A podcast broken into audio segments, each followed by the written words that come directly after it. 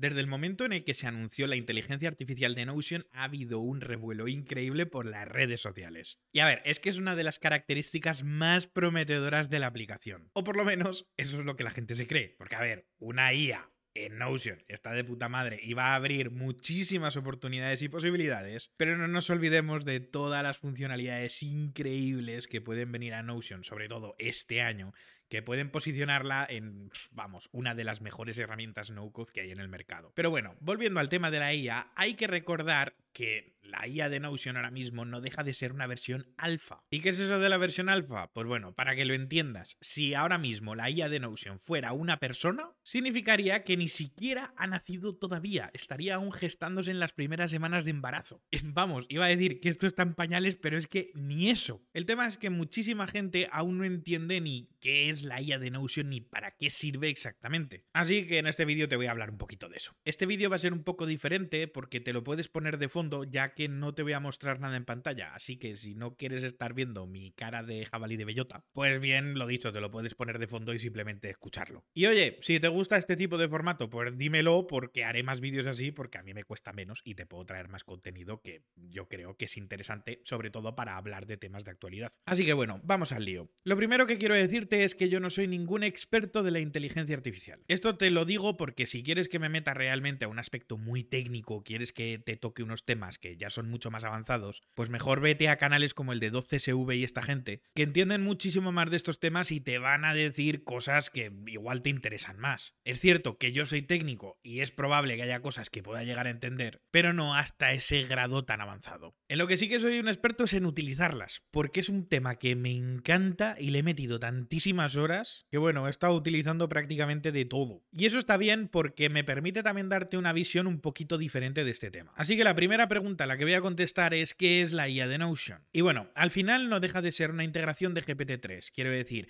que si has utilizado, por ejemplo, ChatGPT y este tipo de herramientas, no deja de ser una integración de GPT-3 dentro de Notion. ¿Y qué es GPT-3? Pues es una inteligencia artificial que se utiliza para el procesamiento del lenguaje natural. Vamos, que ha aprendido cómo escribe el ser humano. Así que su función básicamente explicado para humanos es eso, escribir como un humano. Es por eso que lo que estamos viendo dentro de herramientas como ChatGPT o la IA de Notion es que tú le pides algo y se genera un texto acorde con esa petición. Así que en resumen, la IA de Notion no deja de ser eso, lo que han hecho ha sido recopilar esas peticiones que se suelen utilizar para generar contenidos, pues por ejemplo, para generar un post de un blog, para hacer un texto más largo, para crear un resumen, o sea, todo este tipo de, peticiones que se suelen hacer, las han agrupado dentro de una serie de funciones o características y las han metido dentro de Notion para que las puedas utilizar dentro de tus páginas. Entonces, pues bueno, lo piensas y dices, bueno, esto está bien, es interesante y te abre posibilidades que antes no tenías. Pero claro, aquí es donde la gente se empieza a preguntar, a ver, entonces,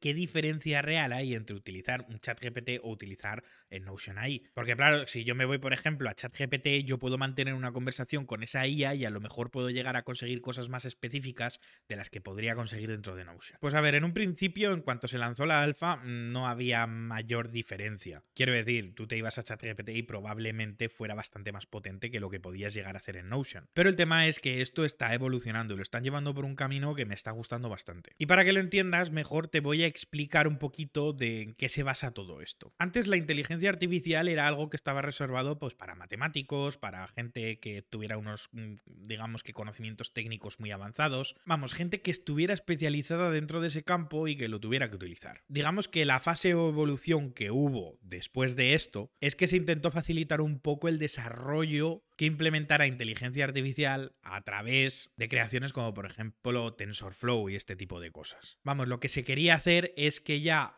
cualquier desarrollador que no tuviera tanto conocimiento técnico fuera capaz de poder integrar inteligencia artificial dentro de sus propias herramientas. Por lo menos hacerles un entrenamiento, hacer que pudieran hacer cosas. La siguiente fase es, vale, ahora ya no es algo reservado para gente ultra mega técnica, sino que ahora ya se puede desarrollar y lo han llevado al punto en el que es accesible para su utilización. Esto es lo que pasó cuando se abrió GPT-3, básicamente, que de repente había personas que podían empezar a trastear y a trabajar con este tipo de inteligencias artificiales sin necesidad de poseer ningún conocimiento técnico. Y esto ahora incluso ha evolucionado un poquito más, ya que ahora, pues por ejemplo, con ChatGPT o por ejemplo con la IA de Notion, lo que se ha logrado es que ya no se necesite ningún conocimiento técnico. O sea, ahora ya se ha pasado esa barrera de que cualquier persona es capaz de utilizarla. Esto es una buena noticia porque están poniendo la potencia de la inteligencia artificial en manos del humano común. Y a ver, y esto ya podemos abrir aquí debates éticos y filosóficos de si esto está bien, está mal, si esto va a ayudar a la humanidad, si nos vamos a convertir en borregos, si van a aparecer más trabajos, si van a desaparecer o que sea. Aquí ya puedes tocar temas de polarización de todo lo que te dé la gana. Pero claramente yo no me voy a meter en eso. Es más, si quieres que yo te dé mi opinión, es que habrá gente que se convertirá en más burros de lo que son ahora y gente que sabrá ver y aprovechar esos avances tecnológicos que te están proveyendo y que sabrán utilizarlos para mejorar la humanidad. Pero bueno, el tema básicamente es ese, que ahora mismo hay avances tecnológicos que van a hacer que gente que no es técnica pueda utilizar este tipo de tecnología, ya está, y aprovecharla dentro de todo lo que hace. O sea,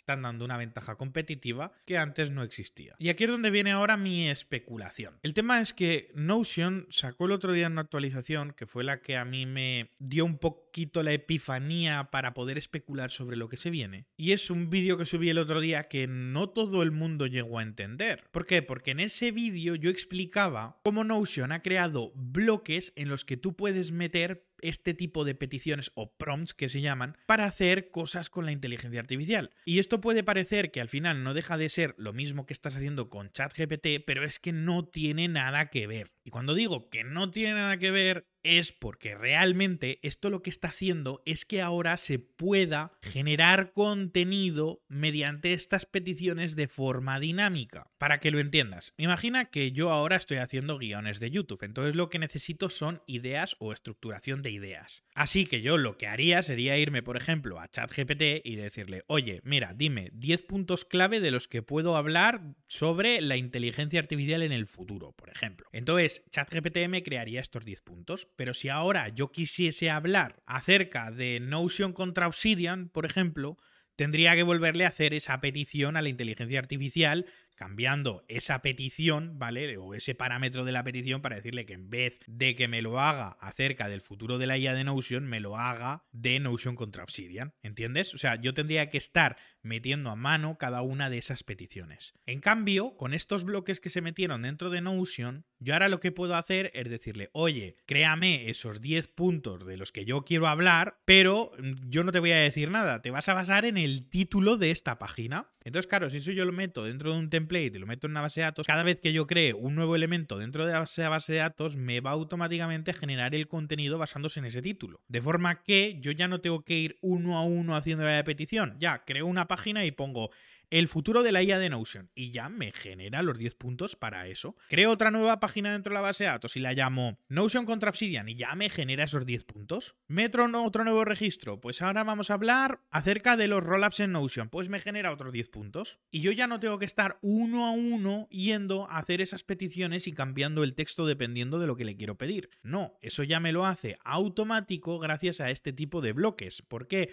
Porque a partir de una petición cambiando ciertos parámetros, me está obteniendo un texto diferente o un contenido diferente que se adapta a mis necesidades. Y es aquí donde está la potencia de lo que se viene más adelante, que es donde viene mi especulación. Mi especulación es que lo que va a venir es que no solo va a dejar leer el contenido de la página y el título como te permite ahora, sino que lo que te va a permitir es leer los parámetros, o sea, los atributos de la base de datos. Te voy a poner un ejemplo. Imagina que quieres escribir un texto de bienvenida, ¿vale? Que lo vas a meter dentro de un correo para cada uno de los clientes que están generando pues un comercial y que está metiendo dentro de un CRM, ¿vale? Por ejemplo. Pues ahora lo que vamos a suponer es que este CRM está hecho en Notion y que viene el comercial y te mete pues el tipo de cliente que es, el nombre, el correo, vamos, que te mete todos los datos de ese cliente. Pues ahora imagínate que automáticamente dependiendo de todos esos parámetros que has metido, se esté generando un texto de bienvenida perfecto para él, incluso con una oferta ya preparada en base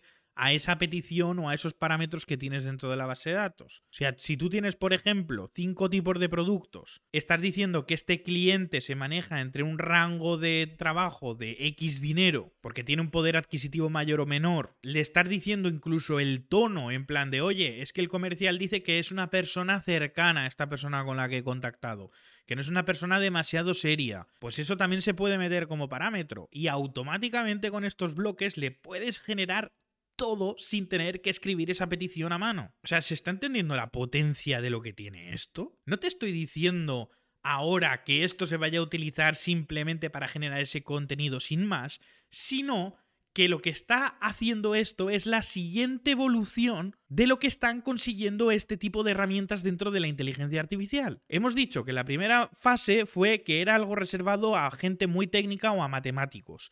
Luego se llevó a que los técnicos y desarrolladores pudieran crear ciertas herramientas o programar sin la necesidad de tener un entendimiento tan bestia. El siguiente paso se llevó al hecho de que ya los humanos comunes sin conocimientos técnicos pudieran empezar a usarlo. La siguiente fase, que es la que estamos viviendo ahora, es que ya cualquier persona sin tener ni idea es capaz de utilizar este tipo de inteligencias artificiales. Y lo que yo estoy viendo que Notion va a conseguir y que va a hacer es que no solo cualquiera pueda utilizarlo, sino que cualquiera sea capaz de crear herramientas sin tener ni idea de escribir una línea de código en la que integre inteligencia artificial. O sea, en la que sea capaz de, de crear y generar contenido y hacer y automatizar ciertas funciones en base a decisiones que toma una IA dependiendo de lo que tú decides que haga. Esto es una auténtica bestialidad. Y por eso, en ese vídeo me hypeaba tanto y me emocionaba tanto, y por eso sigo, vamos, que, que, es que hablo de estas cosas y me entra un calorcillo ahí dentro que digo, me cago en la leche. Porque en cierto modo no sé si me da miedo o, o me encanta. Más que nada porque estamos viendo una evolución. La estamos viviendo y la estamos viviendo de forma constante. O sea, en los últimos años hemos estado viendo una evolución sobre este tema. Porque para mí el tema de la inteligencia artificial va a ser una evolución tan bestia como lo fue la revolución industrial en su día, porque va a cambiar absolutamente todo el paradigma de lo que viene. Tú imagínate